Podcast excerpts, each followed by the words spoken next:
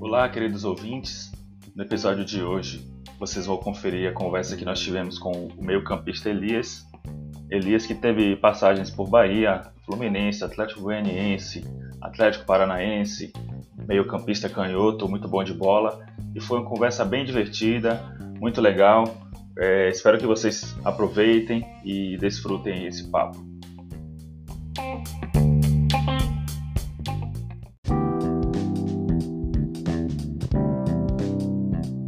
E hoje a gente está com um convidado especial aqui.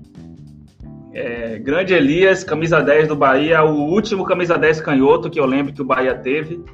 Jogou muito, jogou nos tempos aí que é, era difícil jogar no Bahia, a gente sabe, então tem que respeitar, porque eram tempos difíceis comparados aos de hoje. Boa noite, Bara, boa noite, Elias, sejam bem-vindos e vamos para mais uma live que hoje vai ser resenha pura. Então vamos lá, vamos desmiuçar aqui esse, essa resenha hoje massa. Boa noite, Tony. Boa noite, pessoal que segue aí e acompanha a live das antigas. E boa noite, Elias. Faço das palavras de Tony as minhas palavras, né? Eu cresci assistindo Elias jogar, envergando a camisa 10 do Bahia. E foi um grande camisa 10, não é média aqui, pelo contrário. Basta a gente repassar a carreira dele, repassar os gols. E era um 10 realmente diferenciado. Sabia armar, né, como poucos, e ao mesmo tempo sabia pisar na área e finalizar.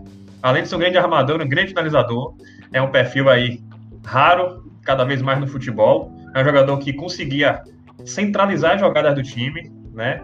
A gente acompanha, a gente sabe que realmente fazia diferença. Jogando contra, deu trabalho também. Eu me lembro de partida da Atlético Goianiense, deu trabalho pra gente. Eu ficava falando, tem que marcar aquele 10 ali, que se deixar, se deixar sem marcar, vai dar dor de cabeça. Dito e certo, dava realmente dor de cabeça. E é uma satisfação nossa estar aqui com a presença de Elias, para registrar né, esses jogadores que passaram pelo Bahia, marcaram presença e que sempre a do Bahia vai ter essa imensa gratidão por tudo que fizeram pelo nosso tricolor de aço. Boa noite, Elias. Satisfação toda é nossa. Boa noite, Tony. Boa noite, Rodrigo. É um prazer enorme estar falando com vocês numa live tão especial, né? De um clube é, especial na minha carreira. Só tenho é, boas lembranças. É, boas recordações aí do Bahia. Lógico que vivi um momento um pouco difícil do clube aí, mas me serviu de muito aprendizado. Então, tenho muito orgulho de ter, de ter vestido a camisa do Bahia. Aprendi muita coisa aí. Tenho muitos amigos aí em Salvador até hoje. Então, foram seis anos que eu fiquei aí. Então, espero que a gente é, fale coisas boas aqui nessa live para o torcedor que está aí, para os nossos amigos que, que estão participando. É isso aí. Lembrando que você que está acompanhando nossa live ainda não é inscrito, dá essa moral pra gente, se inscreve no canal, compartilha essa live aí para todo mundo nos grupos de WhatsApp aí, tira print, bota no Instagram, marca a gente. Eu vou colocar aqui as nossas redes sociais aqui abaixo, é, para você que não segue a gente também seguir. Toda semana a gente está aqui, certo ou errado, como eu sempre falo, né? Certo ou errado eu não sei, eu sei que é do nosso jeito e a gente faz aqui a nossa resenha, aqui todo mundo do sul do Bahia, a gente procura sempre trazer convidados especiais, como é o caso de hoje. Então, Elias, para a gente, é, antes da gente pegar um pouquinho da tua carreira lá do começo, eu queria saber como é que está hoje. Você já parou de jogar? Você ainda tem pretensões de atuar esse ano em algum clube? Como é que está o Elias hoje? E fisicamente, se arrumar um contrato, ainda joga? Então, Tony, eu estava jogando né, o campeonato goiano aqui pelo Goianésia, que é um time aqui do interior. E, e, por causa dessa pandemia o campeonato parou, né? E aí ficaram cinco, seis meses aí parado e infelizmente o campeonato goiano não retornou, né? Só vai retornar o ano que vem. E a gente rescindiu o contrato lá no, no. Então eu tô esperando, esse ano eu acho difícil, né? E agora é dar uma descansada também, curtir um pouco a família, minha filha, né? tô com uma filhinha pequena de um ano e quatro meses e quem sabe o ano que vem aí voltar firme em, em algum clube. Massa, massa. É, o, o Bara, só queria, antes da gente falar um, um pouco mais do Elisa, queria dizer que esses dias a minha mãe estava conversando comigo aqui e ela fez muitos elogios a você, da forma que você comenta, disse que você deveria tra trabalhar como comentarista na ESPN. Então, dona Sara, que está acompanhando a live aí, já está dado o recado aí, mandou um abraço para você. Ah, é a gentileza da parte dela. Né? A gente aprende aqui com vocês, busca fazer o que for possível aqui, né? O melhor possível para a torcida, né? E a gente faz por amor, né? Amor Bahia, amor futebol. E tudo que a gente faz realmente com amor, a gente busca fazer da melhor forma possível. Um abraço para sua mãe. Um abraço especial e agradeço aí pela gentileza. Recado dado. Elias, é... conta um pouquinho aí como é que foi teu, teu começo de carreira, aí, teus seus primeiros passos no futebol. Você sempre teve vontade de ser jogador ou as coisas foram acontecendo naturalmente na tua vida? Conta um pouquinho aí da, lá da tua infância, lá você é mineiro. Fala pra gente aí como é que começou. Isso, Tony. Eu já nasci jogando futebol, né? Meu pai era apaixonado por futebol, então é, na minha família são quatro mulheres e dois homens, e meu irmão também, inclusive, foi jogador, né? Parou tem dois anos. Ele fez a carreira dele mais, mais na Europa. E, mas eu e meu irmão, desde seis, sete anos de idade, era só futebol e, e meu pai e começou a levar a gente para uma escolinha é, em Santa Rita do Sapucaí, né? Onde eu comecei na escolinha e de lá, com 14 anos, eu fiz um teste no, no Tombense e passei e fiquei dois anos no Tombense. Com 16 para 17 anos, eu tive a oportunidade de ir para São Paulo e fiquei mais dois anos no São Paulo. E quando eu saí do São Paulo, eu, eu tive a oportunidade aí de, de ir para o Bahia, né? Com 19 anos que eu cheguei no Bahia, 18 para 19. E, e aí eu me profissionalizei aí no Bahia, né? É, e depois aí foram mais de 18 clubes, quase 18 clubes aí na carreira e clubes especiais e dentre eles o Bahia com certeza está guardado sempre no meu coração porque acredito acredito não, certeza, né? O maior tempo que eu fiquei num clube foi no Bahia de 2002 a 2008, então foram seis anos aí e então tem um carinho muito muito grande por esse clube. Que bom, né? É, Ô Elias, como é que foi? Como é que você veio parar no Bahia? Você tem algum, algum detalhe assim dessa negociação? Quem foram os responsáveis? Porque você chegou aqui, né, ainda não era um profissional. Sim. Até para a galera que está em casa que tem curiosidade, assim como eu, saber como é que funcionam assim essas negociações quando, quando o atleta ainda não chegou, né, no time de cima. É, a minha situação foi a seguinte: eu jogava pelo Tombense e com 16, 16 anos eu disputei um campeonato, né? Taça BH de juniores. E, e, no, e no campeonato tava o Bahia, São Paulo, Flamengo, era da nossa chave, né? E eu joguei contra esses três clubes. E na época o Bahia e o São Paulo se interessaram por mim, mas e o treinador era o Marcelo Chamusca até na época, que tá hoje no, no Cuiabá, né? Tá, tá liderando aí a série, a série B. E, mas eu acabei que não deu, não deu certo, né? Meu empresário na época, o Eduardo Duran, negociou com São Paulo. Eu fui para São Paulo e fiquei dois anos lá. E quando eu saí do São Paulo, é, o pessoal do Bahia ficou sabendo que eu tinha saído do São Paulo e aí foi que, que pediram para me levar para lá, né? E eu cheguei, cheguei lá no Bahia em 2002 e jogamos uma taça São Paulo. Depois do Campeonato Baiano, fomos campeões. Aí joguei um torneio também na, na França, é, de juniores. E voltando desse torneio da França, é, me, me reintegraram ao profissional, né? Na época foi eu, Cícero e outro amigo nosso, Marquinhos, um atacante, Marquinhos Alagoano. E a gente se integrou ao profissional e daí eu, graças a Deus, deu tudo, tudo certo na minha carreira.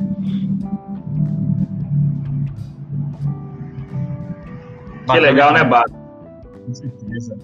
Você vê, a gente, a gente presta atenção né, nesses detalhes do futebol, Elias já é um jogador bastante experiente, né? E a gente vê como o destino leva né, o jogador para o clube. Às vezes são detalhes ali de um, uma competição, de uma oportunidade, né?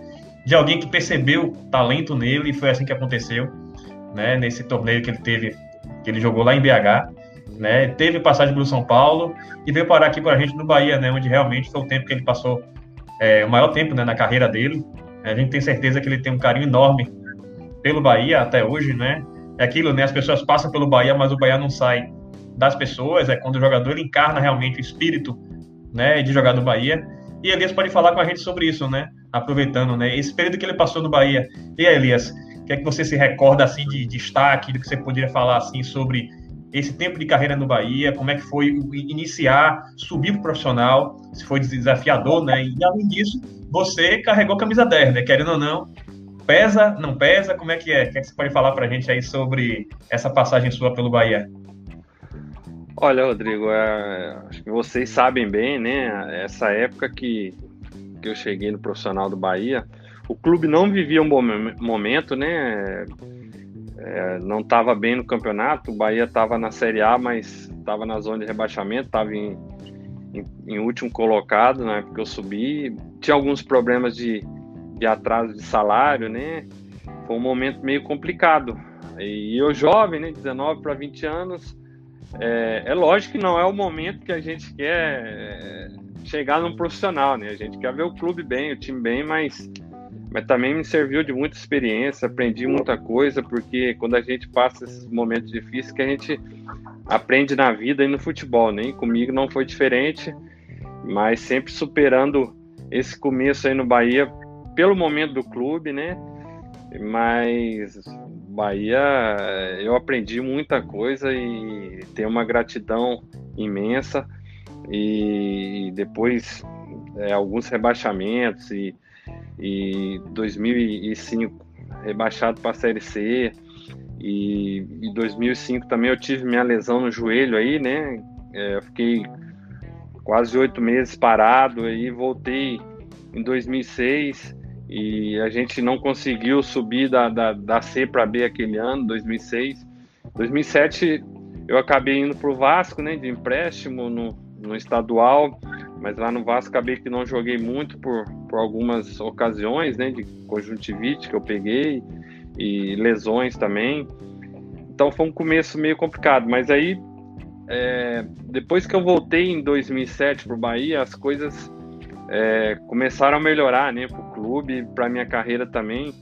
É, a gente teve aquele acesso de 2007 que um acesso que está marcado na, na minha mente, na minha história é, pela situação que foi, né? Sofrimento naquele gol do Charles, é, depois no jogo do acesso, infelizmente, aquelas, aquela tragédia das mortes, é, a, a, morte do, do, do, Kleber, né? O nosso amigo que jogava com a gente. Mas são coisas que, que acontecem na vida, né? E, e infelizmente aconteceram aí nesse momento que eu estava aí, mas é um aprendizado que eu, que eu levei para minha vida. E depois de 2008 tava, acho que foi o meu 2007, 2007 na Série C e 2008 foi o meu melhor momento aí no Bahia. Comecei o ano muito bem, artilheiro do time no estadual, jogando muito bem. A gente perdeu o título baiano por um gol, se eu não me engano. É, não sei se vocês lembram disso. E depois veio a Série B, eu estava na artilharia também do time, estava muito bem e tive que sair para o Fluminense. Verdade. Bacana. Segue, Tony. Bacana. Elias, eu, é, eu queria mandar um abraço aqui para muita gente que está mandando mensagens. É uma audiência hoje legal aqui. Jaime Paz, Carol Andrade, Denilson Araújo, nosso parceiro está sempre aqui. É, Gleidson Moreira, todo mundo mandando pergunta aqui. Já tem gente perguntando qual foi seu gol mais bonito. A gente vai, a gente vai distribuir as perguntas aqui para o Elias. Lucas Costa. Então, agradecer a todo mundo que está aí é, é, participando. Como eu falei, né? Compartilha a live para tua galera aí que é torcedor do Bahia, que tem saudade do Elias, de um, um camisa 10 é, clássico, né? Que hoje é difícil da gente achar no, no, no, futebol brasileiro, canhoto. Então, vale a pena você, você assistir essa resenha aqui que vai ser massa. Muita gente mandando pergunta, daqui a pouco a gente vai, vai distribuir aqui. É, Elias, eu vou já emendar uma pergunta então aqui da galera aqui. É, o, o Bara perguntou de momentos que você teve aqui no Bahia tal. É assim, é, qual foi a tua é, maior dificuldade é, com a camisa do Bahia? Seja dentro de campo, fora de campo. Né? A gente sabe que, que o Bahia era um, era um clube muito desorganizado naquela época, é, diferente do que é hoje. Os jogadores realmente tinham muito coração ali para poder é, é, fazer acontecer, né? Como você bem citou aí, Série C, Série B, é, sem fonte nova, né? Jogava em Feira de Santana. Isso. É muitas dificuldades que hoje a galera mais nova não sabe aquilo daquele, daqueles anos ali. É, você consegue, assim, enumerar aí pelo menos um momento difícil, assim, da, da, daquele, daquela época? Olha, eu acho que foi, foram várias coisas, né, de dificuldade que, que aconteceram. É, é uma soma geral, né, tipo de você junta aí rebaixamento, aí, aí o clube cai de divisão, é, não tem dinheiro e acabou atrasando o salário de muita gente, nós jogadores eram menos, né? Às vezes a gente ficava dois, três meses atrasado, mas tinha funcionários aí no clube na minha época que ficaram até um ano sem receber, né?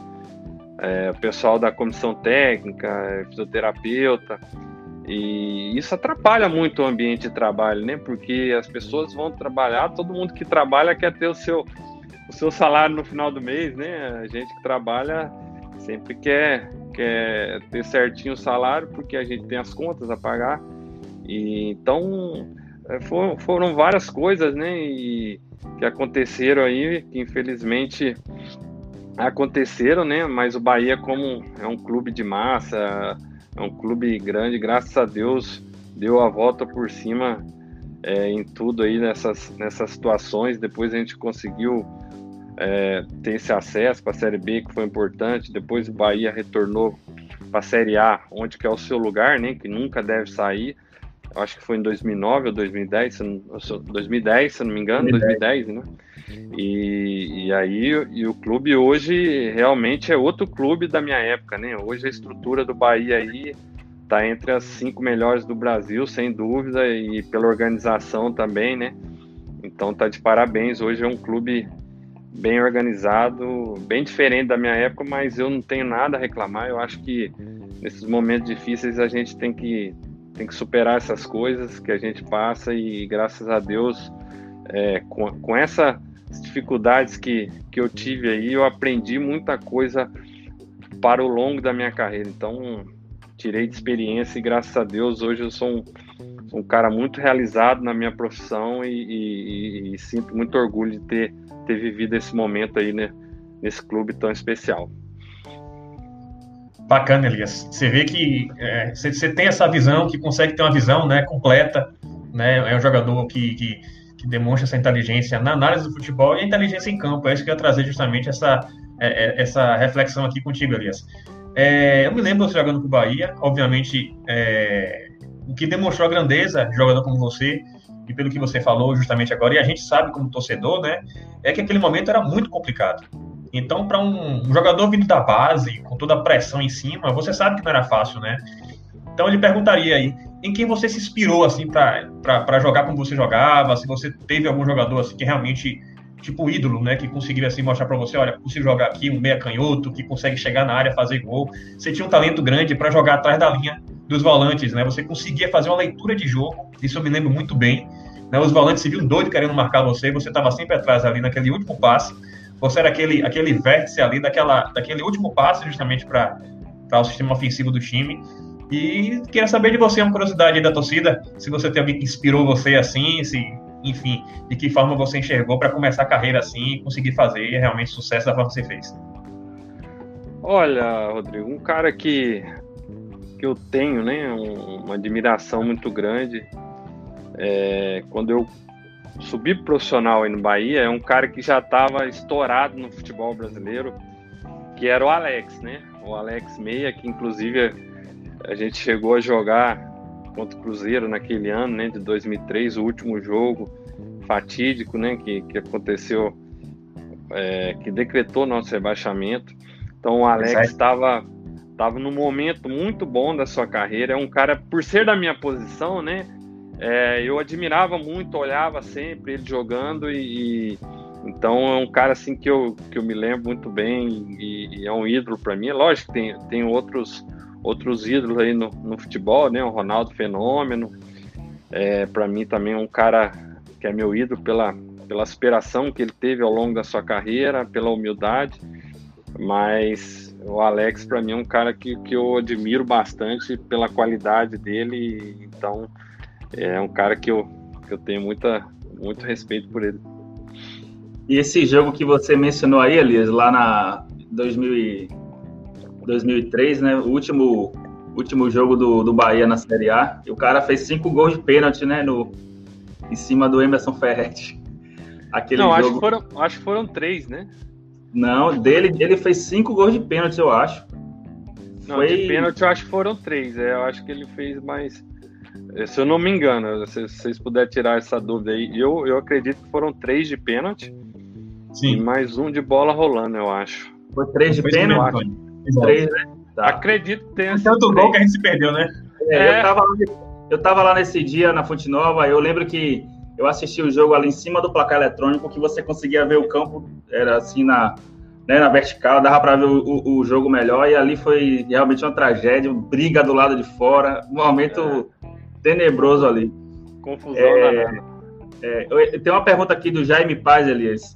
É, é, a gente sabe da sua qualidade na batida da bola, você, como o, o Bara falou aí, você sempre foi um cara habilidoso, né, teve um bom passe, finalizava bem também, tanto é que você fez muitos gols na sua carreira, para um meia, né? Chegava bem na área, mas aquele gol ali contra o Corinthians, lá no, no Pacaembu, na Série B, você bateu para fazer o gol, você foi cruzar e de repente a bola fez a curva e entrou sem querer? Vou dar um abraço aí pro Jaime, que é, que é meu amigo aqui do prédio, ele é corintiano, um amigo também, pro, um abraço também pro meu vizinho Kleber aqui, que tá assistindo a live. É, é corintiano também. E assim, eu, a gente tá sempre junto, cara, os dois, e, gente, e, os dois são corintianos, e a gente sempre, eles sempre lembram desse gol, cara. Assim, foi o gol mais marcante meu aí, né? Aí na Bahia, porque eu me lembro bem que o Corinthians não tinha perdido um jogo, né? Lá no, lá no Pacaembu. E a gente foi para aquele jogo com cinco ou seis desfalques. E, e quando a gente saiu de Salvador, todo mundo achava que a gente ia perder, né? Porque cinco, seis desfalques e, e o Corinthians atropelando todo mundo, não tinha perdido uma no Pacaembu. E eu acho que quem acreditava ali era só nós jogadores e os torcedores, vocês torcedores, porque eu acho que é, muita gente não acreditava. Então, foi um jogo assim marcante, especial e, e, e aquela falta ali, todo mundo pergunta, faz essa pergunta. É, aquela falta lateral, eu sempre batia ela em direção ao gol, né? Porque se alguém não tocar na bola, ela ela entra, né? E foi isso que eu fiz ali no momento, mas esse gol especial, ela pegou muito certo, cara. Ela foi lá na gaveta e peguei muito bem na bola nesse gol. Então é um lance que, que, que eu sempre treinava bastante e fiz outros gols assim é, nessa falta lateral. Não, não foi como esse, né? Porque esse pegou muito bem e, e por, por ser em cima do Felipe também, né? Ter aquela rivalidade, eu acho que que foi muito, muito marcante esse gol para mim. Muita gente lembra até hoje, então é, foi um gol muito especial. E eu, tenho... Felipe procura essa bola até hoje, viu? Procura até hoje. Eu tenho uma memória desse jogo, você vê como é o destino, né? Hoje a gente está aqui conversando, mas eu lembro que na época o Felipe ele tinha falado que odiava o Bahia nas vésperas Isso. desse jogo. Teve uma ele, ele criou, uma, ele criou um, tempero a mais para aquele jogo ali, né? Que o Bahia não ia subir. Ele falou muita coisa. E pra você ver, eu lembro, eu lembro disso, eu chego a me arrepio só de lembrar, você vê como, é, como são as coisas, né? É, a gente é, tava. Foi, teve, te, inclusive teve, deixa só te cortando aqui. Tá. Inclusive teve a entrevista dele, né, antes do jogo, falando essas coisas do Bahia. E, e, e eu lembro, eu tenho uma coisa marcante assim, cara. Eu, a gente dentro de campo aí teve o sorteio lá. E na hora do sorteio, os dois times estavam posicionados. Eu sei que o juiz mandou trocar de lado. E o Felipe, na hora que me viu, veio me cumprimentar. E eu nem cumprimentei ele de raiva do que ele tinha falado nessa entrevista. Eu fiquei com tanta raiva e nem cumprimentei ele. Eu falei, fez bem, fez tem, bem. Tem que fazer um gol nesse cara. E graças a Deus eu fiz o gol, cara. Então, só te cortei para né? te, pra te lembrar essa história. Bacana. Esse, esse jogo foi um sábado à tarde. Eu tava trabalhando nesse dia, né? E aí no trabalho, muito corintiano, aquela coisa. Aí, quando acabou o trabalho, o expediente, a gente ficava sentado assim na, na calçada, esperando o ônibus chegar para a gente poder voltar para casa. E a gente estava ouvindo no radinho, tinha um colega meu. Eu lembro até hoje, ele estava com camisa, bermuda, tudo da Bamor, todo fantasiado de Bamor para esse jogo. O nome dele é Herbert, ele até me segue lá no Instagram, queria que ele tivesse aqui. E a gente ouvindo no radinho esse jogo, quando é uma surpresa, o, Corinthians é, praticamente dominou o jogo todo ali, o Bahia ganhou com aquele gol, mas o Corinthians apertou demais. E quando aquele gol saiu, a gente, todo mundo assim, não, parecia não acreditar, começou a vibrar e o narrador falou que foi um golaço. Naquela época não tinha celular para a gente ver na hora, né? Aquela como é hoje, você vê ao vivo pelo celular em qualquer lugar, mas a gente ficava imaginando no radinho. E só em casa, depois que eu fui ver aquele lance, mostrou a, a narração de Kleber Machado, né? Que ele narrou com uma, uma falta de vontade enorme aquele seu gol ali. Ele lá de São Paulo isso mesmo. Mas a memória é uma, uma, coisa que eu lembro até hoje quando eu vejo daquele gol e falando com você aqui, isso fica vivo de parece que foi ontem, parece que eu tô vivendo isso aqui de novo, assim, aquele momento de estar tá todo mundo sentado na calçada ouvindo aquele jogo ali no, no rádio. E eu, eu, você tem noção, Elias, assim, do que um jogador de futebol representa para uma, uma torcida, né, para uma para um clube de massa como é o Bahia, né? Você sabe que é diferente jogar em clube de torcida que é apaixonada, como é o nosso caso. Você tem essa noção daquilo que você consegue representar em campo. Você, o cara quando é jogador e veste uma camisa assim, pesada, o cara ele tem que dar algo a mais, né, Elias? Ah, com certeza eu tenho essa noção, sim. Eu acho que é, nós jogadores a gente a gente representa uma uma nação, né? O Bahia é uma nação, então vestir essa camisa é uma camisa pesada de, de, muitas conquistas, de muita glória. Acho que a gente tem que ter esse discernimento, né? Que a gente representa milhares de pessoas e, e, e faz a felicidade e, e, a tristeza também, né? Quando perde, a gente sabe que vocês ficam tristes. É lógico que a gente fica triste também, porque ninguém quer perder um jogo, um campeonato, um título, mas a gente eu né, tenho essa, essa noção sim, porque tem que ter respeito, né? Eu acho que é o clube que paga o seu salário, é o clube que, que dá estrutura para você trabalhar, é o clube que paga o seu aluguel. É, e, hoje, e hoje em dia, mais o, o futebol está se profissionalizando cada vez mais. Se o, se o jogador não, não, não se adequar a, essas, a, a esse profissionalismo, vai ficar para trás. Antigamente, há 10, 12 anos atrás, é lógico que, que era um pouco mais. O futebol era um pouco mais largado, era um pouco mais vars, assim, né? Entre aspas. E, mas é, a gente tem que ter essa, essa noção, sim, porque a gente representa os clubes que a gente passa, representa é, milhões de torcedores, milhões de pessoas que, que ficam muito felizes quando você vence um jogo, quando você vence um campeonato e, e fica muito triste quando você tem uma derrota, né? Então a gente tem que, tem que se preparar bem.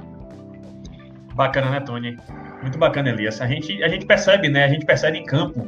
A torcida ela consegue perceber quando o jogador ele, ele encarna realmente o espírito do clube, né? A gente, enquanto torcedor, pode falar isso. E você se recorda também, tenho certeza disso, que neste gol aí do que você fez, um golaço em cima do Corinthians, a sua vibração foi contagiante né? Você saiu realmente correndo para a torcida, saiu beijando o escudo. Eu acho que é uma das cenas mais bonitas que a gente, como torcedor, se recorda, né? É uma cena realmente que contagia. É aquele tipo de jogo, o tipo de gol que você deve mostrar até em pré-eleção, né? E, e passar para a base, passar para a divisão de base, o, o quanto né, você pode fazer feliz o clube, o quanto você pode crescer em sua carreira. E aqui vai a pergunta, Elias, para você. Você tinha realmente um, um treinamento especial para bola parada, porque eu sei que você, assim, você era bom na falta, você era bom de pênalti, né? Querendo ou não, tem uma responsabilidade, né, para caprichar ali naquele pênalti, né? O Bahia é um clube de massa, mas a gente sabe que, por outro lado, não se vê hoje em dia tão bons batedores de falta. O próprio Bahia, hoje em dia, não tem, com todo respeito ao elenco do Bahia, mas não tem um batedor de falta canhoto com a qualidade que você tinha. Né? Então queria que você falasse para a molecada que está começando, para quem gosta de futebol, e aí, você caprichava nos treinamentos, é, ou, ou, realmente é talento inato mesmo e com, com, essa, com essa perna canhota aí fazer sucesso, porque nasceu com esse talento aí e, e dessas alegrias pra gente?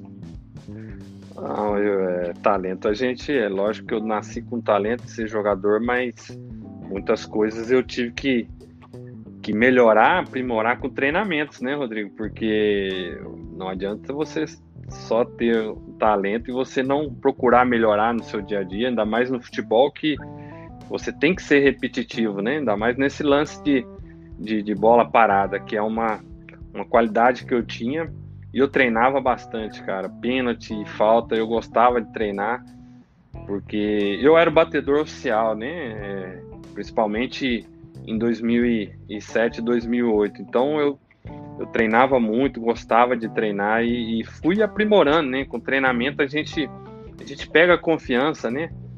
Pega confiança e às vezes pega algumas, algumas dicas também, né? De, de, de treinador, de pessoas. Eu vou eu vou citar uma delas aqui.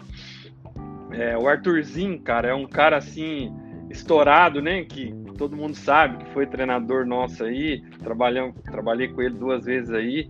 E ele tinha esse lado dele estourado, mas era um puta de um treinador, um puta de um cara, pessoa fantástica que me ajudou muito aí também no Bahia. E, e teve um lance que eu acho que eu só errei um pênalti aí no Bahia, que foi contra o Fortaleza em 2008 no, foi no começo da Série B, e, e era o, o, Paulo Comelli, o treinador, né? Aí passou acho que três, quatro rodadas, é, o Comelli saiu e voltou o Arthurzinho.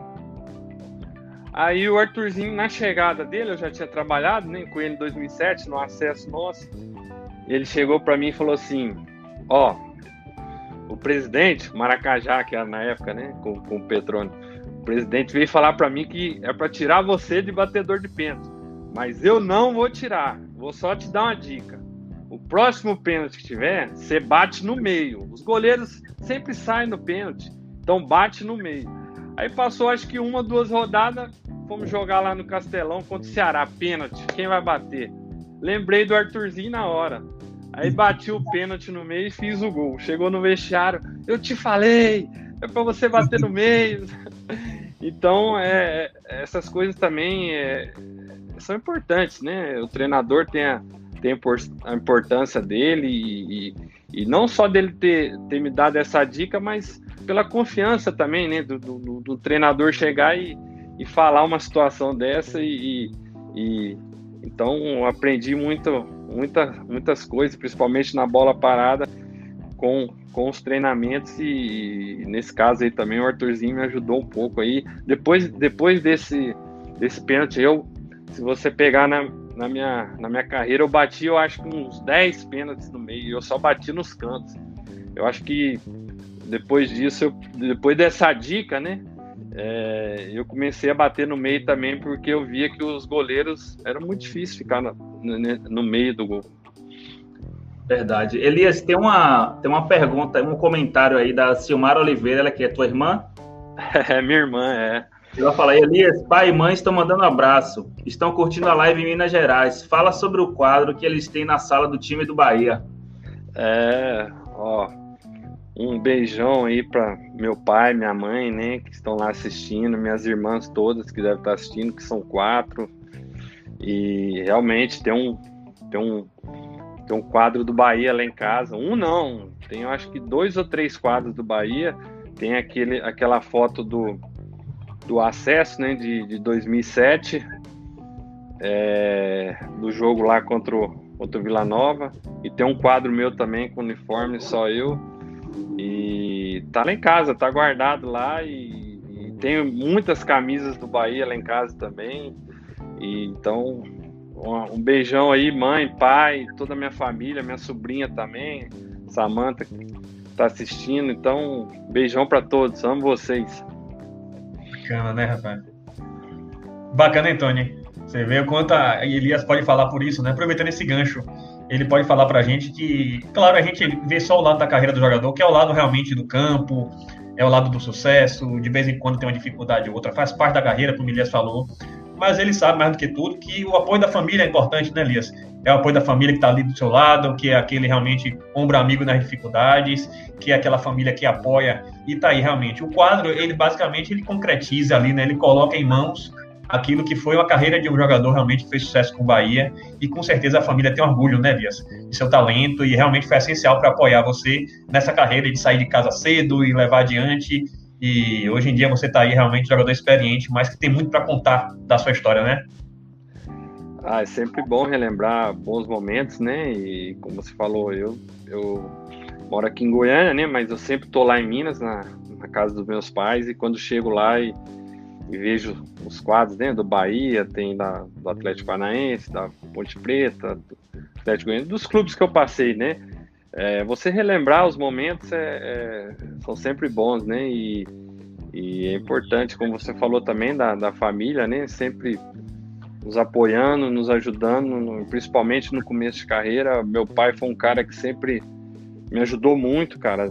Eu, meu irmão, minha mãe também, todos meus irmãos, mas principalmente meu pai, que, que era um fã de futebol, então o sonho dele, né, era ver eu e meu irmão jogador. Graças a Deus, é, ele pôde, pôde realizar e então devo muita coisa, muitas coisas pro meu pai e, e também para minha esposa, né, cara, que pessoa que eu conheci em 2009 aqui em Goiânia e hoje tenho duas filhas com ela que sempre me ajudou também nesses 11 anos aí que a gente está junto e um beijão para ela também, né? Se eu esquecer com ela, depois ela me bate, tem que, tem que falar dela aqui. É verdade. Elias, eu vou mandar um abraço aqui para a BRT Medical, sempre acompanha nossas lives aqui. Falando, tá falando um comentário aquilo que você já falou anteriormente, né? Que ó, Elias era parecido com Alex, craque na característica, posicionamento e quando parecia que estava sumido, aparecia e decidia. Quando começavam a reclamar que ele estava sumido, eu ficava feliz. E ele já emendou uma outra pergunta aqui que eu queria fazer, né? O, eu, eu, eu, eu queria perguntar para você, Elias, quem foram assim os melhores amigos é, que você fez no Bahia, no campo, jogadores, e os melhores jogadores na, tecnicamente que você atuou junto no Bahia é, eu sei que você teve uma parceria muito boa ali com o Nonato, certa, certa feita ali, mas é, fala pra gente aí quem eram assim, seus, seus mais coligados aí aqui em Salvador e dentro do campo, os, os caras que você mais se dava bem jogando aqui. Um abraço aí pro pessoal da BRT Medical. Tamo junto. É... Olha, eu fiz uma amizade muito boa aí com o Cícero, né? A gente morou junto, conheci a família dele, ele a minha. Muito amigo do Márcio, o Márcio é um amigo irmão que eu tenho também, que a gente sempre se vê aqui em Goiânia, né? Ele mora aqui também. Então acho que de amizade, eu acho que os dois, por assim, os meus melhores amigos, né? Mas eu me dava bem com todo mundo, graças a Deus. E mas são duas pessoas assim que eu tenho é, um carinho muito especial. Qual outra pergunta que eu esqueci aqui agora? Dentro de campo, quem que você se dava melhor ah. jogando junto? ah, o Nonato, cara, com certeza foi um. O Nonato é matador, né? Ele era bom deixar ele na cara do gol porque ele não errava. E quando o meia deixa o atacante na cara do gol e o cara não erra, é bom demais, porque aí consagra o seu passe. Então, o Nonato, fantástico, finalizador. Também encontro com ele direto aqui aqui em Goiânia, né? Que ele, que ele mora aqui. Nonato, sem dúvida nenhuma, foi um, uma parceria muito boa que a gente fez naquele ano de 2007, né? Ele, Moré, eu, Nonato, Moré. Então, foi, foi uma parceria muito legal. Massa, viu? Bacana relembrar esses tempos, né? A gente tá ouvindo aqui e voltando no tempo, Elias. E aí, voltei no tempo aqui, a gente sempre lembra daquele gol seu do, do, do Bahia contra o Corinthians, né? Realmente um golaço fala por si só. Estava até repassando sua carreira e tem uma série de golaços. Você é um jogador realmente de, que tem, de fato, um arsenal de gols aí muito bonitos, porque você é um jogador com talento para bola parada, talento para finalizar fora da área também. ainda tem um detalhe que eu vou trazer para você. Você também tinha facilidade para fazer gol com a perna direita. E aí eu vou lhe fazer uma pergunta que eu acho que é um dos gols que mais me marcou. É, por ser clássico, evidentemente, né? não tem como esquecer. Foi aquele Bavi de 2008 é, na, naquela época, né, não sei se ele se recorda, é, havia moda, né? Tinha aquelas músicas que era chupa que é de uva e, e, e senta que é de menta. E aí tinha aquela resenha do Bavi, né, aquela confusão toda, mas aí você deve se lembrar, Bahia 4 a 1 no rival, lá dentro do Barradão, e o segundo gol foi seu, gol justamente de perna direita. E eu me lembro do lance, você chegou com tanta vontade que parecia que estava desabafando quando chutou aquela bola. Aquela vontade realmente de fazer o segundo gol foi uma assistência de Avni, se não me engano e você com a perna direita fez um golaço. E aí, Elias, qual a sensação de fazer um gol no clássico? Diga pra gente aí, inclusive na casa do rival. Rodrigo, vou falar pra você, essa sensação é indescritível, cara, de, de, de aquele jogo especial dentro do 4 a 1 ali. Rapaz, eu, eu me lembro que o Barradão acho que tinha 30 mil torcedores naquele jogo. E tinha 27 mil do Vitória e 3 do Bahia. Quando tinha 15, 20 minutos de jogo, parece que a gente tava jogando na Fonte Nova. Eu só ouvia a torcida do Bahia gritando. Né? Foi impressionante aquele dia, cara. Os 3 mil torcedores do Bahia abafaram a torcida do Vitória. É uma coisa marcante, porque com o chocolate que a gente deu aquele dia, 4 a 1 aí rolou aquela música, né, do, do, do chupa que é de uva, e aquele, realmente aquele gol meu de direita foi um golaço, eu peguei muito bem na bola. Eu sempre gostava de jogar contra o Vitória, me dava muito bem contra o Vitória, já tinha feito outros gols de, é, é no Vitória antes desse jogo e clássico para mim era muito bom. Mas esse jogo em especial ficou marcante porque o que a torcida fez aquele dia, a demonstração do torcedor do Bahia, cara, calou o barradão aquele dia. Então foi um jogo assim que, que tá marcado também. Que legal, que, que história, que histórias assim sensacionais a gente ouviu hoje, né? Porque é, a gente fica imaginando né, o sentimento da torcida e também do jogador em campo, como é que é o comportamento, como é que o cara consegue vibrar, né? E jogar um, jogar um clássico, jogar jogo grande. Tem jogador que é de jogo grande, né, Elias? Tem jogador que faz questão de estar de tá no campo quando, quando o jogo é grande não treme. Tem outros que se escondem você era um cara desses que estava ali na linha de frente mesmo no Bahia, perdendo ou ganhando, você nunca se escondia do jogo. A gente tem que, tem que reconhecer e admirar isso, né? Porque é, é, o que, é o que marca, né, Elias, a carreira do jogador. Porque, como o Bar até muito bem colocou aí, a torcida sabe reconhecer, né? Às vezes um time não tá, não tá, não ganha o jogo, mas da forma com que jogou faz com que a torcida reconheça que perdeu, mas perdeu jogando bola, né? Deixando a alma lá em campo, né? Que é isso que a torcida espera, né, Elias? É, e, e, principalmente nesse, nesse time nosso de 2007, não era um time assim fantástico, espetacular, que você olhava e falava, nossa, Bahia é um time fantástico, mas a gente se entregou de uma tal forma assim que as coisas deram muito certo pelo, pelo esforço do elenco que a gente tinha, então é, isso conta muito, né? Você encara, encarnar mesmo o espírito de, de de assim de otimismo, de, de, de, fazer bons jogos e a gente fez isso principalmente em 2007 e tivemos o resultado né, desse acesso com muito sofrimento, mas que eu acho onde tem onde tem trabalho, onde tem vontade, as coisas, a sorte também anda junto. Então é, foi um ano assim especial e, e graças a Deus deu tudo certo. Ô Elias, o Leonardo Veiga e o Eduardo aqui, duas pessoas já disseram que encontrava você muito lá no restaurante Zeferano. Depois Zaferano. do jogo. É, Zaferano. Zaferano, isso, Zaferano. É um, é um, é, realmente eu ia muito lá, porque o, o dono do restaurante é meu amigo até hoje, o Dudu. E melhor comida aí da Bahia, restaurante muito bom, indico.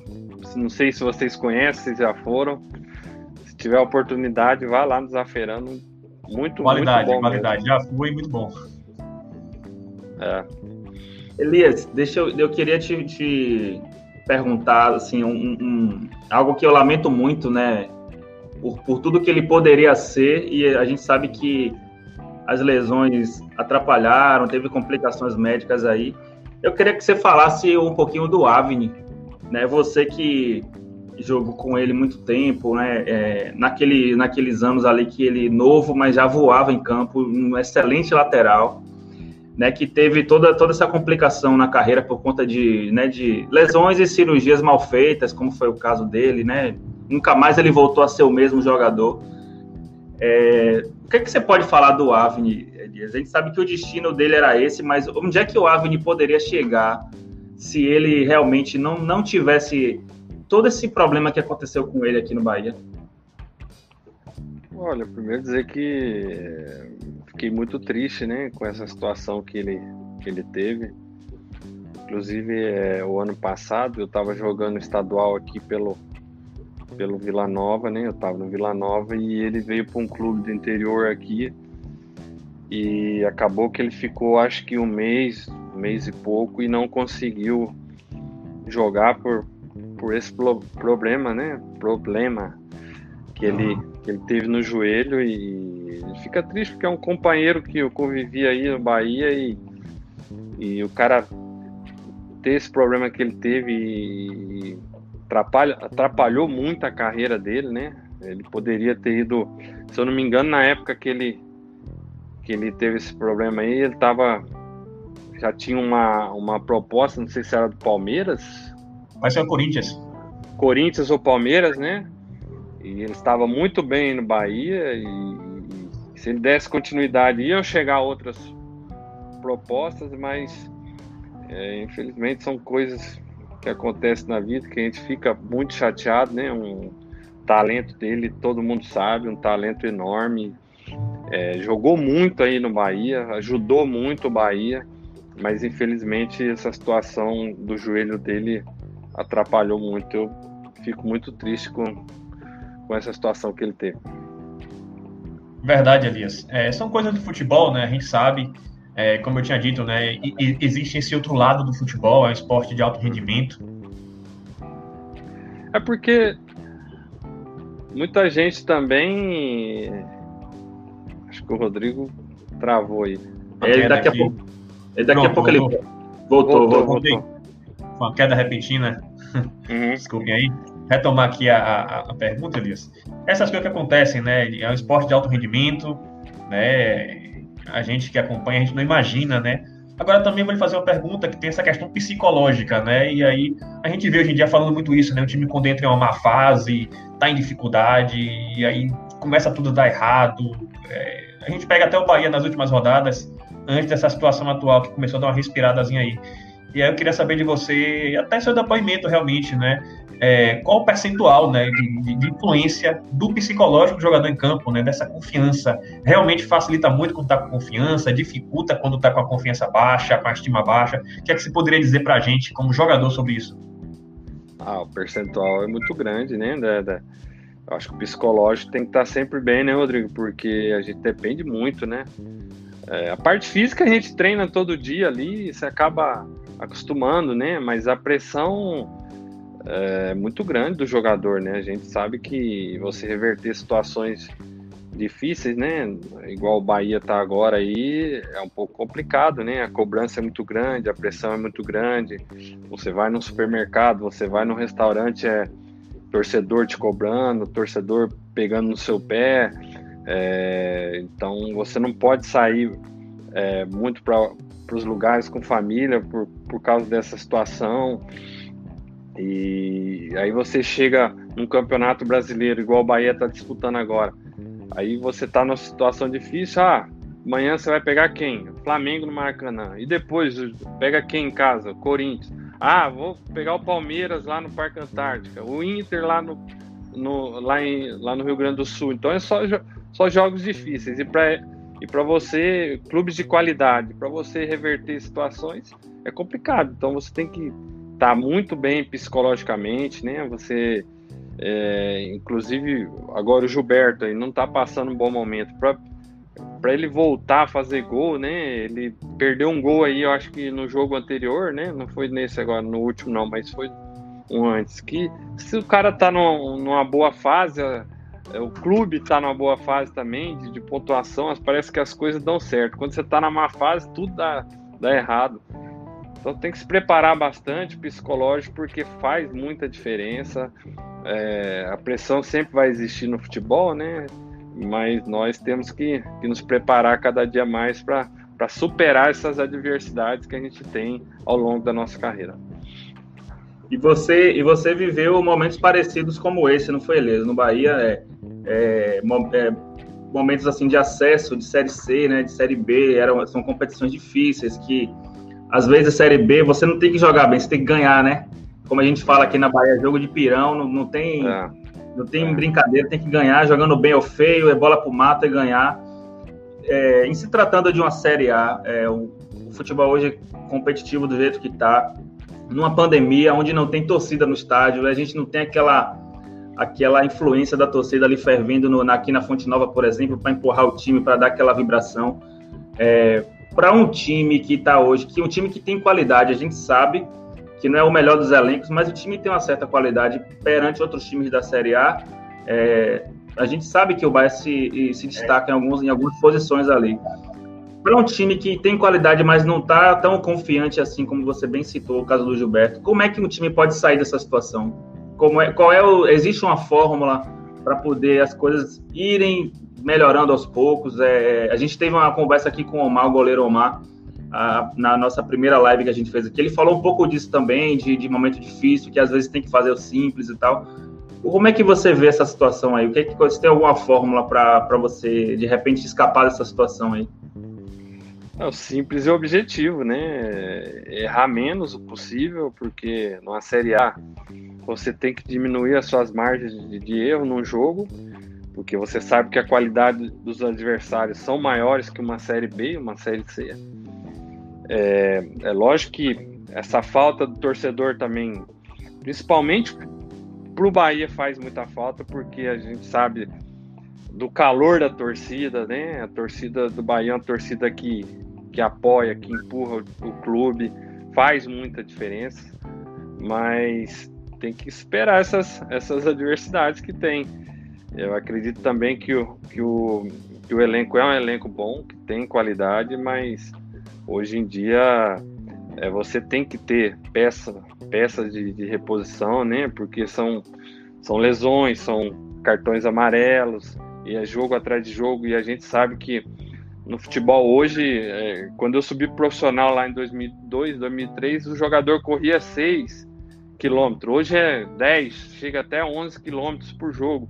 O desgaste é muito grande, então você tem que ter um, um elenco é, muito, muito bom mesmo. E, mas eu tô na torcida aqui por, é, pelo Bahia. Acredito que o Bahia precisa de umas quatro ou cinco contratações aí que que cheguem para ajudar bastante, né? O Elias é um cara que chegou aí agora, um cara que eu gosto muito do futebol dele. O Mano é um excelente treinador que, que chegou aí também. É, gosto muito do trabalho dele, mas eu acho que com uns quatro ou cinco reforços aí, o Bahia é, vai sair dessa situação com fé em Deus. E aí, Elias, puxando sobre o Bahia, né? E, e, a, gente, a gente percebe né, que você, você é um jogador que consegue ter uma leitura de jogo, um, uma leitura técnica realmente. Até porque a sua posição, a posição que você jogava, é uma posição que exige né, é essa visão de jogo. De você se posicionar no momento certo, você pisar na área para fazer essa leitura de jogo. Aquele gol que eu citei, que foi aquele gol no clássico, eu lembro que você acompanhou a Avni, a Avni fez a leitura certa ali.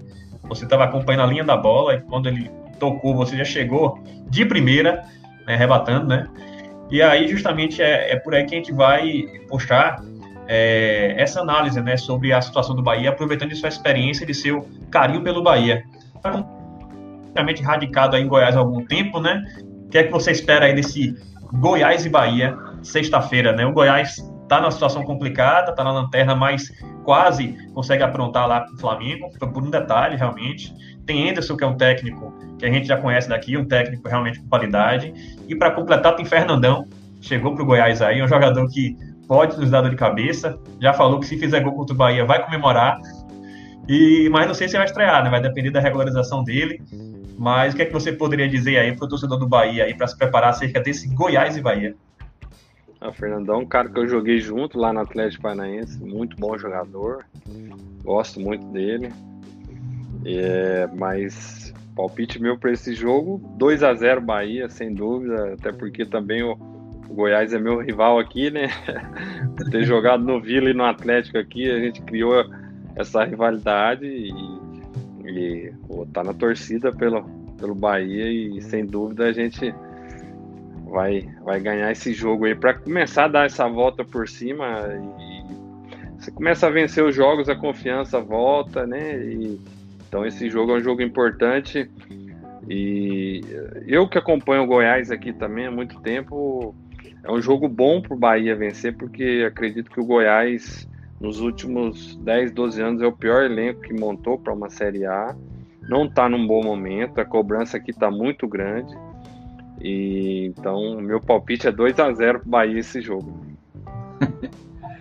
É, vamos, a gente vai torcer por esse resultado, né, Bara? Que eu me contento até com 1x0. A situação não tá muito boa, mas 1x0 para mim já, tá, já é goleado nesse. 1x0 é 3 pontos do mesmo jeito. Né? É, com certeza. com certeza, com certeza. Eu vou ter que mandar um abraço para a galera que está aqui mandando muitas mensagens aqui de seu Marcolino, Carlos Eduardo Brito, Carol Andrade, o Rafa, Paulo Henrique, é, Gleidson Moreira, Jaime Paz, todo mundo aqui mandando, né, falando muito bem de você, Elias, elogiando aí sua postura, elogiando é, sua carreira, é, a forma como você é, fala do, do Bahia hoje, né, que da sua admiração, o seu carinho que você tem pelo, pelo clube ainda. E eu já queria saber, Elias, assim, você quando definitivamente pendurar suas chuteiras, você pretende é, continuar aí no meio do futebol, trabalhando como, como é, homem do futebol, de repente treinador, é, auxiliar? Você é um cara que jogou no meio, como o Bara falou, entende muito do jogo, da dinâmica, né, dos espaços.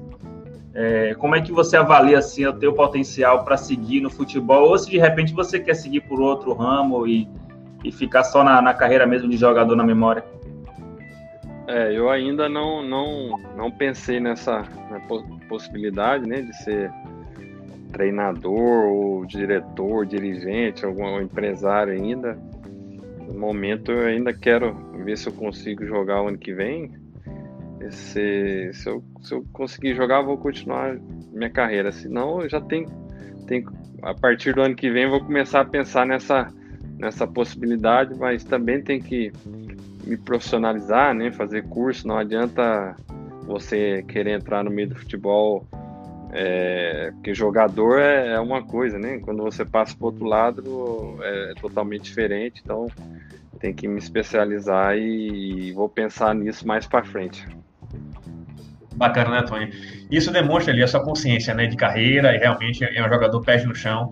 Engraçado que a gente enxerga Elias participando, aquele Elias em campo, né? O Elias em campo que tinha equilíbrio né, para jogar ali. É, como o colega disse da BRT Médica, o Leonardo, um abraço para ele. Um abraço para a Vânia Mesquita, sempre com a gente aqui, Vânia também participando. Um abraço para minha tia Mari Lucy, sempre apoiando, muito carinho. Meu primo Lucas Riss também participou também aí. E aí, justamente, essa pergunta que eu faria para Elias, acerca dessa, desse detalhe, né, de, leitura de jogo. E aí eu queria saber de Elias em relação a treinador, como ele falou disso, né? Ele falou de Arthurzinho, né? Um, um, acho que uma das cenas mais marcantes foi aquele elenco de joelhos, não sei se Elias se recorda, né? Naquele Bahia Fest, quando ele se ajoelhou agradecendo a Deus, todo o elenco junto ali festejando. Aquela realmente para mim foi uma das cenas mais memoráveis, mais memoráveis do Bahia em campo, que foi realmente o elenco ali ajoelhado agradecendo. E ali realmente era um jogo do tudo ou nada, né? Ele ainda ter tido uma queda aí. Do... Foi, Pronto. voltei. É que meu, meu, celular tava acabando a bateria e eu conectei. Não, tranquilo. tranquilo. Pode, pode falar, pode falar. Tudo isso. Fique tranquilo, tá tudo certinho aqui, a imagem tá ótima. Mas eu pergunto assim, em relação, lembra até daquela cena, né? Arthurzinho se ajoelhado em campo com o elenco ali festejando, aquele alívio que foi. Né? E eu queria saber de você, como você falou de treinador, não se sabe, né? Você realmente é um jogador que se cuida, é um jogador que, que sabe também se utilizar com a experiência do movimento em campo, que facilita realmente essa sua permanência na carreira, é um jogador de muito talento, sem dúvidas. Mas em relação ao treinador, quem é que você teve assim como. Você pode citar a cena de Arthurzinho, que você citou, que é, um jogador, que é um treinador que lhe ajudou bastante. Quem são os treinadores que você teve contato assim que você poderia destacar pra gente aí? Olha, Rodrigo, eu peguei vários treina treinadores da minha carreira, né? E alguns marcantes, outros não, né? Normal isso. Como também muitos treinadores não, não gostam de mim, né? Mas isso é normal. Mas o Arthurzinho é um cara que eu tenho um, um carinho especial, me ajudou muito. Até porque também foi um grande jogador, né? E, e ele não, não é parecido com a minha característica, mas ele era um meia também, né? A característica dele é, bem diferente da minha. Ele até brincava no, nos rachão com a gente lá, a qualidade dele muito grande. Ele era mais de velocidade, né? E eu era um pouco mais lento, de mais qualidade. Mas é um cara que me ensinou, deu muita dica também no futebol. Mas eu tenho vários, vários treinadores assim que eu, que eu peguei que, que me ajudaram bastante. É, aí no Bahia, o Vadão, apesar de não ter jogado muito com o Vadão em 2004, é um cara que, que tinha um respeito muito grande e que Deus o tenha, né? Que até faleceu agora há pouco tempo, é um cara fantástico. É, trabalhei com, com o René Simões também, além de treinador, é um psicólogo pra gente, né? Um cara muito inteligente. Peguei o Geninho também aqui. É, depois na Ponte Preta e no Figueirense peguei o Jorginho, né? Que hoje está no Curitiba. É, como pessoa e como treinador, fantástico, sem, sem palavras.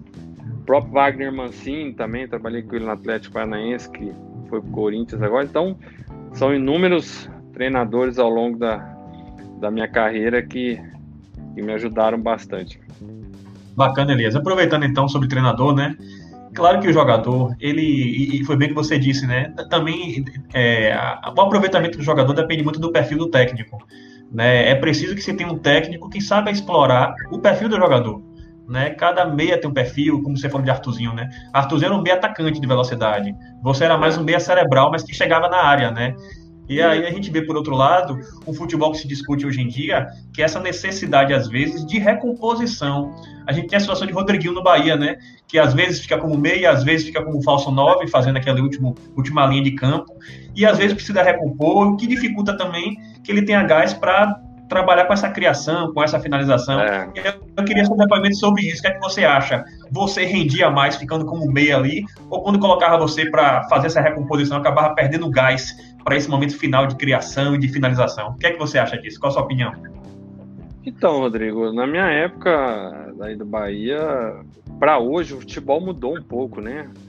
Hoje se cobra muito essa recomposição e jogadores com a minha característica, com a característica que é o próprio Alex, que eu citei aqui, é jogadores um pouco mais lento, né? Que a gente tinha muita qualidade, mas só que a gente é, é um pouco mais lento que, que o futebol está se pedindo hoje. Hoje, às vezes, alguns treinadores quer o, quer o jogador que corra o cara às vezes não dá um chute no gol, mas correu 15 km, tá bom para ele. Não criou nada no jogo. Então, o futebol hoje também é assim, né?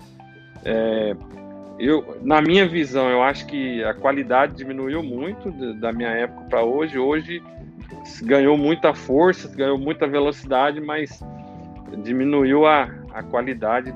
Estão tirando um pouco da, da qualidade dos jogadores, né? Porque é muito difícil hoje, cara, é, principalmente os extremos, né? Você tem que voltar lá atrás e depois para atacar o meia, você tem que recompor depois. Então é muito complicado mesmo e, e é, é, espero que, que mude a cabeça de alguns. Eu, se eu for treinador, eu vou, eu vou ser num perfil meio de, de qualidade. É lógico que a gente tem que se adequar um, um pouco ao, ao futebol atual, mas eu acho que a gente não pode tirar a qualidade do jogador, né? Você pega o Rodriguinho aí, nossa, joguei inúmeras vezes contra ele.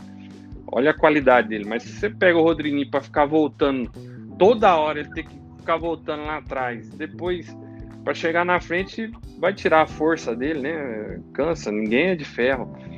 Mas então é um pouco, um pouco diferente do futebol. É, o futebol mudou um pouco, né? Mudou um pouco e, e, e de, de 10 anos para cá.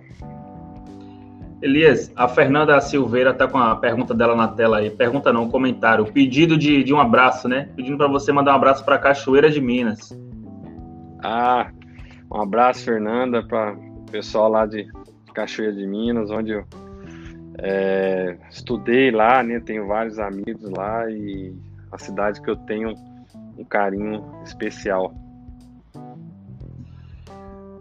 Elias, a gente fala a gente quando a gente pensa em jogador, né, é, elencos, times que você enfrentou, que você jogou contra, a favor, é, vestiário, ambiente de clube, é, ambiente de, de concentração, né, viagens. É, eu imagino que você tenha passado assim por muitas histórias engraçadas, muitas resenhas engraçadas assim na, ao longo da tua carreira, né?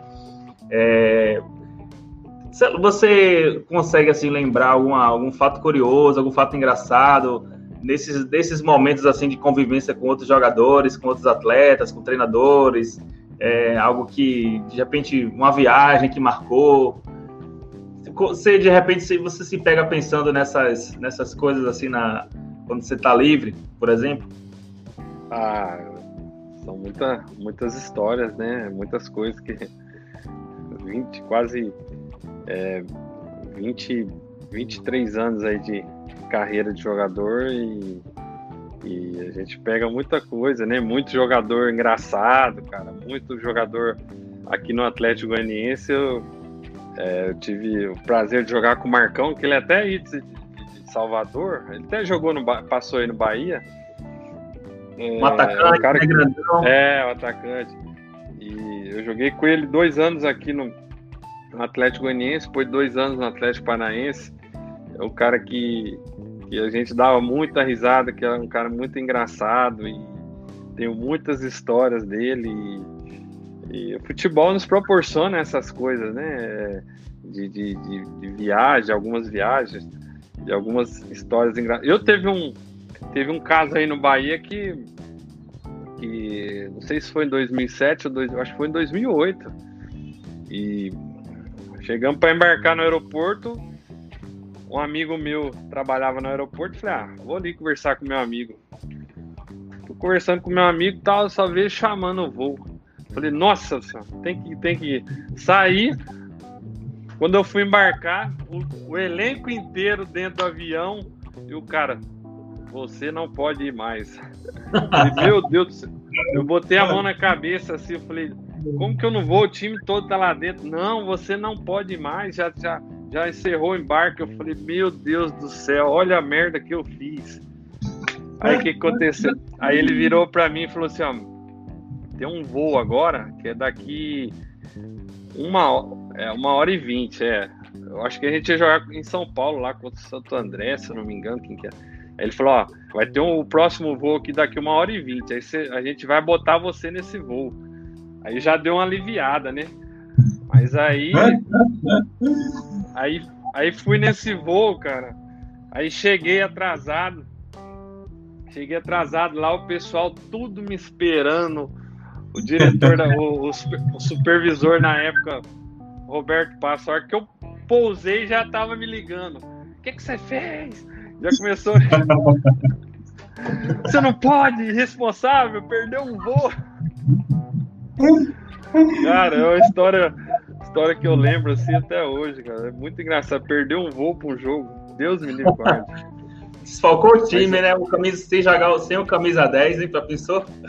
Não, mas aí cheguei uma hora e meia depois, né? Só tomei algumas duras, mas depois eu acho que até a gente ganhou o jogo, graças a Deus. Deu tempo, deu tempo de recuperar, né? Porque o futebol, quando perde, você sabe, né? É, é, encontra os, os motivos aí, qualquer coisa é motivo para falar. E tem uma pergunta é aqui do, do Carlos Eduardo Brito Silva. É, Elias, você acha que a raridade de bons meias pensantes pode estar atrelada à falta de incentivo dos treinadores? Olha, é, é como eu falei, é, jogador, os meios de campos com a minha característica, com a característica do ganso, né, estão acabando pouco no futebol, né? Os treinadores hoje estão optando por jogador mais de, de velocidade, que, que vai e volta, que corre. É o que eu falei aqui anteriormente. É, às vezes o treinador que é um cara que corre 12 quilômetros e dá, não dá nenhum chute no gol, mas ele correu. E, e, e, às vezes acaba deixando os jogadores com a nossa característica de fora, né? Um pouco de lado. Então, acredito que os treinadores é, é têm um pouco de, de, parcela nessa, nessa culpa também, de culpa, né? E porque o jogador, quando, na minha concepção, quando tem qualidade, tem que jogar, tem que deixar o, deixar o cara em campo e, e, é lógico que tem que exigir de recompor, isso aí é normal, você tem que recompor, você tem que ajudar, mas não pode tirar essa, essa qualidade do jogador e muitos treinadores hoje estão tirando, né? Olha que pergunta legal. Eu só queria é só, só uma pergunta legal aqui do Lucas Costa. No futebol moderno, você teve que, teve que mudar um pouco o seu estilo de jogo? Ah, tive, né? É, e por último, agora no aqui no, no Vila Nova, meu, fiquei um ano e meio aqui no Vila Nova, eu já estava eu já estava jogando aqui de falso 9 também por essa, por essa mudança que teve o futebol, né? Então atuei aqui de falso 9 e agora também no último clube. a gente tem que se adaptar, né? Senão a gente vai ficando para trás, fazer o quê, né? É, tem que se, se, adequar e senão você acaba ficando de lado. Né? Verdade, bacana, né, Tony? É, Elias, só uma curiosidade, na verdade, é reflexão sobre a carreira, né? Carreira de jogador, a sua realmente tem um bom tempo de carreira, né? Você começou bem, na verdade, porque já começou com muita responsabilidade, apesar de o Bahia ter atravessado um momento ali difícil e tudo, né? Mas que serviu para dar experiência para refletir sobre a carreira, né? E a carreira, por não ter, né? É uma carreira relativamente curta, a carreira de jogador de futebol, né? Então demanda da gente saber administrar a carreira, saber gerir a carreira. E aí vem a pergunta para você, né? O que é que você destacaria de positivo, assim, de melhor em, em sua carreira, do ápice, digamos assim? E o que é que você não teria feito na carreira se pudesse voltar no tempo? O que é que você pode dizer para a gente Elias? Olha, assim, meu, o melhor momento da minha carreira, eu tive bons momentos em, em vários clubes, né? Vou citar alguns deles aqui, como eu já falei, 2007, 2008 aí no Bahia, foi um momento bom que eu vivi. Aí vim para o Atlético Goianiense 2009, um ano muito bom de, de, de acesso da Série B para a Série A com o Atlético. E 2010, eu acho que assim foi o auge da minha carreira. É, assim, foi um ano espetacular que eu tive, né? Fiz 24 gols aqui no, no Atlético no ano. Fui o artilheiro do clube aqui no estadual. A gente foi campeão. Chegamos uma, a uma semifinal de, de Copa do Brasil, que a gente acabou saindo por vitória aí, não sei se vocês relembram. E, e eu briguei pela artilharia do, na, é, na Série A do brasileiro, né? Eu fiquei em quarto colocado esse ano, fiquei atrás do, do Jonas, Neymar e do Bruno César, né, dos três. Aí eu fiquei em quarto. Então foi assim um ano espetacular que eu tive, 24 gols no ano, gols maravilhosos e bons jogos. Então eu acho que o ápice da minha carreira foi em 2010 pelo Atlético. É, também em 2011 fiz um, um bom trabalho lá no Figueirense. A gente fez a melhor campanha do Figueirense de todos os tempos em Série A, né? Ficamos em sexto. Por detalhe, a gente não pegou uma Libertadores lá pelo Figueirense. 2012 no Atlético Paranaense, outro acesso da Série B para a Série A. Foi um ano muito bom também. E, e depois em 2013 na Ponte Preta, que acabei, acabamos chegando na na, na final da, da Sul-Americana, não sei se vocês relembram aí também, contra o, o Vélez, o Vélez não, contra o Lanús da Argentina, acabou que a gente não venceu, mas foi, foi um momento bom também que eu vivi. Então, tive vários, vários momentos marcantes e, e bons na carreira, assim, que eu, eu me lembro sempre, né? Teve outra pergunta? Coisa, alguma coisa que você não faria na carreira, que você, se tivesse que botar no tempo, você botaria no tempo faria diferente, ou se foi isso ah. mesmo? Ah, e me dando até aproveitando, né? Essa pergunta sobre você ter jogado fora, né? Teve uma experiência, se não me engano, no mundo árabe? A, a Carol é. André está perguntando aqui. Jogou no Orlando. Isso. Um abraço aí para Carol. É, a, a, primeiro eu vou responder a, a da que eu fazia diferente, eu acho que no começo da minha da minha carreira, é, até pela idade, né, a gente acaba se empolgando um pouco, né, de, de, de, bebe um pouco a mais, a gente não tem esse, a gente acha que, que nada vai atrapalhar, né, a gente não tem esse discernimento, né, essa, às vezes você bebe um pouco mais e, 20 anos, 19, 20 anos, 21 anos, a gente, eu era solteiro na época. Então, uma coisa que eu acho que eu fazia diferente, eu acho que eu me cuidaria um pouco mais né, é, no começo da minha carreira, né? Depois eu fui aprendendo, fui tendo esse, esse discernimento e graças a Deus melhorei demais e aprendi muito com isso. Então, acho que se fosse uma coisa que para mudar assim, uma coisa que eu, que eu mudaria, né? Se pudesse voltar atrás a, a resposta da Carol da experiência do, do, do Emirados foi muito boa, né? Experiência fantástica. Primeira vez que eu saí do Brasil para para jogar num clube e, e, foi um pouco difícil no começo, né? A língua, é, outra cultura, é, futebol totalmente diferente, mas é um aprendizado muito grande também que, que eu levo para minha vida toda. É isso, é isso. Galera, eu queria agradecer a todo mundo que está aí participando, né? Que, que acompanhou essa live aqui até agora. É, a gente está chegando aqui no, no, nosso horário. Né, o, foi uma. Um, parece que o tempo voa quando a conversa é boa, né? Quando a gente encontra o né, Bará, um convidado assim de qualidade, que tem conteúdo, que tem boas histórias para contar, um cara inteligente. Para mim, foi um prazer, Elias, falar com você, porque por tudo que você, como eu falei no começo, eu abri falando isso, você tem muito meu respeito, porque você jogou no Bahia num momento difícil, né? Quem está hoje aí não, não, tá, não faz nem ideia do que era o, o Bahia naquela época, então eu vou valorizar sempre você, o Avni, né, essa galera Marconi, que é um cara que eu também respeito muito, né? Então, a gente sabe o que, o que era torcer para o Bahia naquela época, né, de Série C? Então, para mim foi um prazer enorme, de coração mesmo. Eu queria te agradecer muito por ter participado aqui com a gente. Você foi um cara muito solícito, né? A gente é, com certeza topou na hora aqui a gente fazer essa resenha. Para mim foi um prazer. Eu creio que para todo mundo também que está aí assistindo é, foi, foi válido, foi, foi, foi gostoso ouvir essas conversas, esse relembrar esses tempos antigos, né? E antes da gente terminar, eu queria te fazer um desafio aqui. É, a gente sempre procura é, trazer aqui outros convidados, né, para incrementar aqui na nossa live.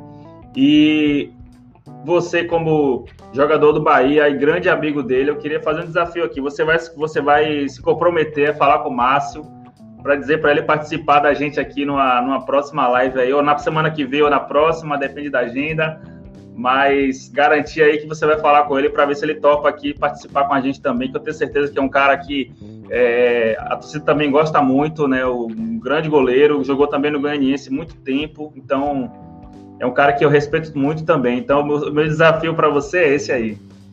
Ah, na hora. Eu acho que, que vai ser simples. Eu vou falar com ele aqui. Inclusive, até é, conversei com ele aqui antes da live hoje. A gente conversa quase todo dia. Cara, que eu tenho um carinho especial. Vou, vou falar com ele sim. Elias, quem bate falta melhor você ou o Márcio? Fala pra gente aí, o que, é que você acha? aqui no Atlético, a gente treinava, cara. A gente ficava, acabava o treino, ficava eu e ele treinando falta. Nossa, treinando muita falta. E a gente até apostava ali para dar para dar mais graça, né, na hora do, do, treinamento. E chegava nos jogos e, e, a gente não tinha essa vaidade. Eu e o Márcio, a gente não. Por isso que deu certo aqui, cara. Eu fiz vários gols de falta aqui no Atlético e, e ele também fez muitos gols aqui pelo, pelo Atlético, né? Na época a gente jogava junto aqui. E, mas a gente não tinha essa vaidade, a gente treinava bastante, mas na hora que, que saía a falta ali na hora do jogo, a gente via a, a gente olhava a melhor colocação, né, para quem seria e, e se fosse para mim, ele deixava para mim, eu ia lá e, e, batia e eu via que às vezes que era melhor. Então, eu acho que essa vaidade também a gente não tinha e, e graças a Deus deu, deu tudo certo a gente fazer muitos gols aqui pelo Atlético. Tony, vou agradecer também, aproveitar, Elias. A gente está entrando na fase final da nossa live, tá? E faço minhas as palavras de Tony. Né? Para mim, antes de tudo, é, é uma satisfação. Eu cresci, né, vendo você jogar no Bahia. Realmente eu me lembro assim, nunca me esqueci, né, da, daqueles jogos. Eram jogos desafiadores. Eu cresci vendo o Bahia. Eu sou de 82, né? Próximo até de sua idade. Então, eu cresci com você no Bahia né, e, e, e viu o Bahia naquele desafio, naquela dificuldade. É, são nas dificuldades que a gente realmente demonstra que a gente é torcedor, né, o futebol não é fácil, e realmente a satisfação está falando com você, rememorando, relembrando tudo aquilo que a gente passou e a gente via nas arquibancadas. E você mostra aqui na live, né, com as palavras, o talento que você tem em campo, você é um cara realmente que muita gente gosta, tá do Bahia tem um carinho especial por você. E a própria participação da live, você vê aqui todo mundo elogiando você, live top, parabéns pela resenha. É, Emanuele Melo mandando um recado pra gente aí. E aí, não sei se você nem pensa de repente até mais para frente, além de trabalhar com futebol, trabalhar como comentarista, trabalhar, enfim, nesse ramo também. Mas ao mesmo tempo, deixo aqui mais uma vez meu agradecimento a você por prestigiar né, o nosso convite e por dar esse presente né, para do Bahia, para deixar registrado o jogador importante na história do Bahia e para a gente saber que você fez a diferença e que serve de inspiração para outros jogadores que vieram da base do Bahia. Olha, primeiramente agradecer, Tony, você, Rodrigo, pelo, pelo convite que me fizeram e participar da, dessa live, né, de, de falar de, de um clube onde, como eu falei aqui no começo, cara, tem um, um carinho, tem uma gratidão enorme de, de ter vivido esse momento é, que eu vivi aí no Bahia, momento de aprendizagem, momento de felicidade aí na, nas conquistas, né, no acesso, na, e nos gols que eu, que eu fiz aí, alguns gols marcantes, como aquele do Corinthians, que até hoje as pessoas relembram, cara, 12 anos depois, então é, tem uma, um carinho enorme, tem uma gratidão enorme por esse clube mesmo, de coração, não falo da boca, da boca para fora, porque não preciso disso, graças a Deus. Sempre que, que dá, eu acompanho Bahia e, e fiquei feliz aqui pela participação. Passou tão rápido, né? A resenha foi, foi tão boa e então obrigado pelas palavras é, de vocês aí também e dizer que estarei sempre sempre na torcida pelo, pelo tricolor de aço, estarei sempre acompanhando, porque aí é um clube que marcou a minha vida, marcou a minha, a minha carreira, marcou a minha, a minha história como atleta é, profissional de futebol e tenho muita, muita paixão, muita gratidão pelo Bahia de coração mesmo. E sempre que precisar de mim aí, estarei sempre solícito aí a vocês e pode contar comigo mesmo. Massa. E, e que, para quem que o Lucas Costa está se referindo aqui? Abraços, Turquinho. É o meu, é o meu apelido, né? É meu apelido, de, meu apelido lá de Minas, onde eu nasci. É, inclusive, até falar que esse Lucas Costa é meu primo, sabe? E ele, ele tem 16 anos, ele está na Ponte Preta, já tem 3 anos que ele está lá também. Vai, é o próximo jogador da família com fé em Deus que, que Massa que tudo dê certo para ele aí, já tá encaminhado. Então, Turquinho é um apelido que eu tenho de Minas de infância, cara. É, até hoje eu não sei, né? Uns falam que é por causa do meu nariz, que é muito grande, outros falam que. É outros falam que é pelo nome Elias ser turco, então é, é uma mística aí que tem que até hoje eu não sei por de onde veio esse apelido. Lucas Costa aí, quando jogar bola aí, vem pro Bahia também, viu? Qualidade da família aí, a gente aceita. Já tem, já tem um Lucas Fonseca aí, né? Que é lá de Minas, é, é lá do sul de Minas, ele é lá de perto da minha casa. E tomara que dê tudo certo na carreira dele, fé em Deus. Massa. Ele está com saudade da Carajé, não? Nossa, demais. Carajé, Vatapá, né? Da, das praias de Salvador, eu acho que eu falo sempre é, para meus, meus, meus amigos que eu tenho aí, pra, todo, todo mundo eu falo, né, que a energia de, de, Salvador, quando você chega em Salvador, não tem igual. Eu já morei em várias cidades pelo Brasil e pelo mundo. A energia que tem aí em Salvador é, é contagiante, então é um lugar que, que eu tenho carinho, que eu gosto muito de estar aí também. E fui a, a última vez que eu fui foi no, no Réveillon de 2000 e, de 2015 para 2016, mas esperar essa pandemia passar aí, minha filha cresceu um pouco também, que com certeza eu vou, eu vou estar em Salvador curtindo um pouco, né? E, e é um lugar que eu gosto de, de estar sempre. E hoje realmente uma, uma, uma live de qualidade pura, né? Excelente, obrigado Tony mais uma vez, tamo junto sempre, mais uma vez. Muito minha... Isso, vamos, vamos encerrando por aqui. É... Só agradecer mais uma vez todo mundo. É... Carol tá aqui, Lucas, é o Jaime, muita gente participou, mandou mensagem. Muito obrigado de coração. Você, isso aqui não acontece sem a presença de vocês. É, vocês, a gente tenta fazer o melhor aqui, mas vocês também abri, colaboram demais e só só contribui para a gente poder né, seguir e, e tentar melhorar para agradar vocês. Então, muito obrigado, obrigado, Baro, obrigado, Elias. Mais uma vez, show de bola, a gente vai se falando sempre aí. É, estamos, a Carol está dizendo aqui que é tua fã até hoje, é isso aí, Carol. Não pode. As coisas boas sempre tem que, tem que permanecer, é isso aí. Então, mais uma vez, obrigado, um abraço, boa noite, estamos junto.